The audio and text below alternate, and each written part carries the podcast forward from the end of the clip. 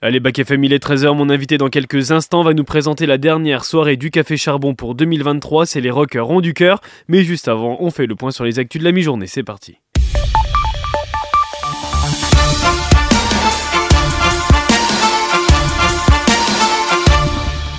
Et on commence ces actualités avec les dirigeants de l'Union européenne qui ont décidé hier à Bruxelles d'ouvrir des négociations d'adhésion avec l'Ukraine en dépit de l'opposition affichée du Premier ministre hongrois Viktor Orban qui n'a finalement pas usé de son droit de veto. C'est un moment historique.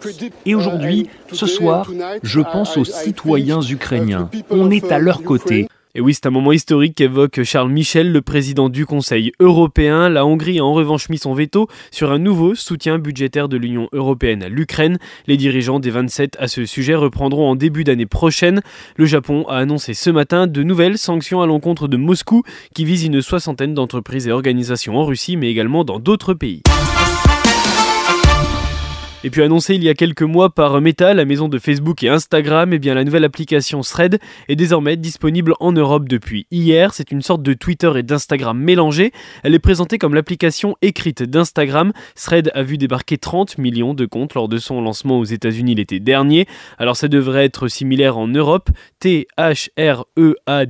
pour ceux qui sont intéressés. Et on revient en France avec l'alimentation en eau des nappes phréatiques françaises qui s'est améliorée grâce aux pluies d'octobre et novembre. 41% d'entre elles restent sous les normales au 1er décembre contre 65% un mois plus tôt. Près de la moitié sont même repassées au-dessus des normales de saison alors qu'elles n'étaient que 14% à être au 1er novembre. Alors malgré tout la situation reste très contrastée selon le niveau de pluie tombé mais aussi de la nature des nappes. Un scénario optimiste même si la reconstitution des réserves en eau paraît difficilement envisageable d'ici euh, printemps 2024 selon le Bureau de recherche géologique et minière. Économie maintenant avec l'augmentation du SMIC au 1er janvier 2024 qui est connue, elle sera de 1,13%. Cette augmentation portera le salaire minimum brut horaire à 11,65 euros contre 11,52 euros actuellement selon un calcul de l'AFP qui s'est basé sur le niveau de l'inflation en novembre et qui a atteint 3,5% sur un an. Alors cette augmentation elle est nettement plus faible hein, que ce qu'avait prédit fin novembre un groupe d'experts sur le SMIC qui tablait sur une hausse de 1,7% du salaire minimum début 2024. Alors le salaire minimum bénéficie chaque année d'une hausse mécanique calculée selon deux critères, l'inflation constatée pour les 20% de ménages aux plus faibles revenus et la moitié du gain de pouvoir d'achat du salaire horaire de base ouvrier et employé. Christophe Galtier avait rendez-vous ce matin devant le tribunal correctionnel de Nice pour répondre sur les accusations d'harcèlement et discrimination lorsqu'il était entraîneur de l'OGC Nice. Alors il dément ces accusations pour discrimination fondée sur l'origine, l'ethnie, la nationalité ou sur une prétendue race et pour harcèlement moral, propos répétés ayant pour objet ou effet une dégradation des conditions de travail pouvant attenter au droit de la dignité, à la santé ou l'avenir professionnel d'autrui. Christophe Galtier est déterminé, ont déclaré ses avocats, il attendait ce débat public et contradictoire où il démontrera qu'il n'a évidemment jamais discriminé ou harcelé quiconque. Un mot sur le sport maintenant, une soirée frustrante pour euh, le foot français hier soir en Ligue Europa. Marseille et Rennes, qui avaient leur destin entre leurs mains, se sont inclinés en fin de match contre Brighton et Villarreal lors de la dernière journée de la phase de groupe.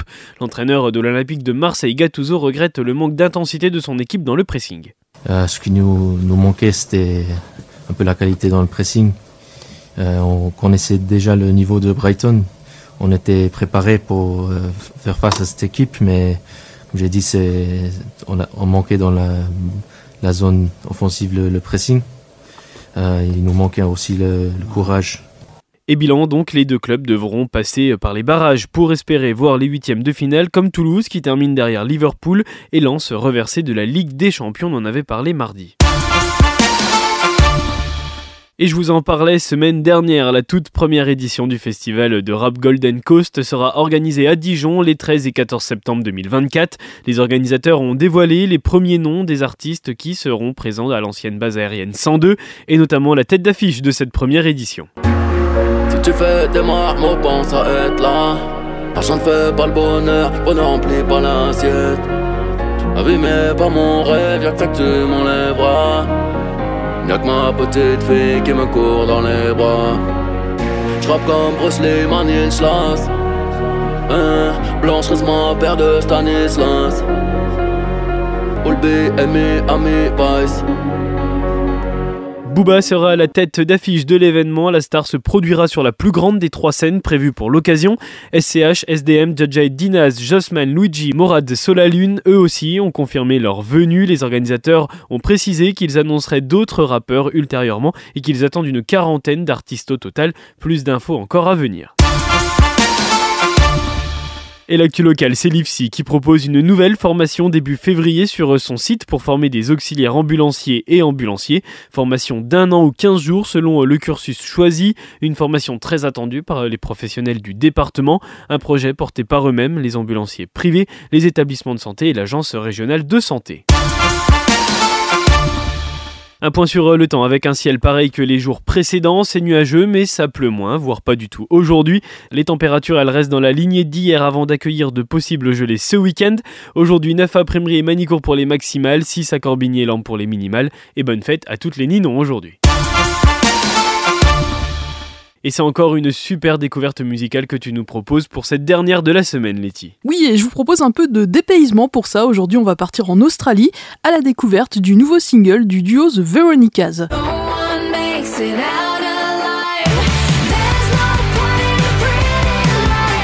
Composé des jumelles Marie et Jessica Louise Aureliaso, The Veronicas, c'est un peu les sœurs australiennes d'Avril Lavigne. Elles ont d'ailleurs travaillé avec les mêmes collaborateurs que la rockstar canadienne à l'époque de leur premier album et premier gros succès, The Secret Life of. Ça donnait ça.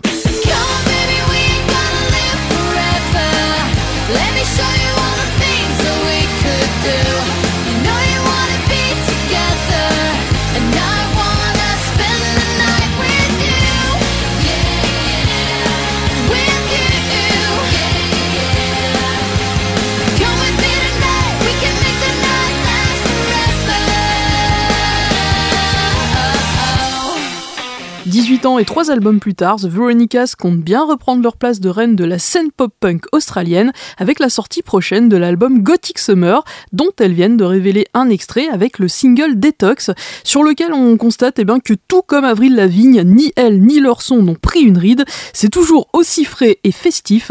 Detox de The Veronicas, c'est la dernière nouveauté de la semaine sur Back FM. Très bon week-end et à lundi pour une nouvelle semaine qui s'annonce d'ores et déjà riche en nouveautés.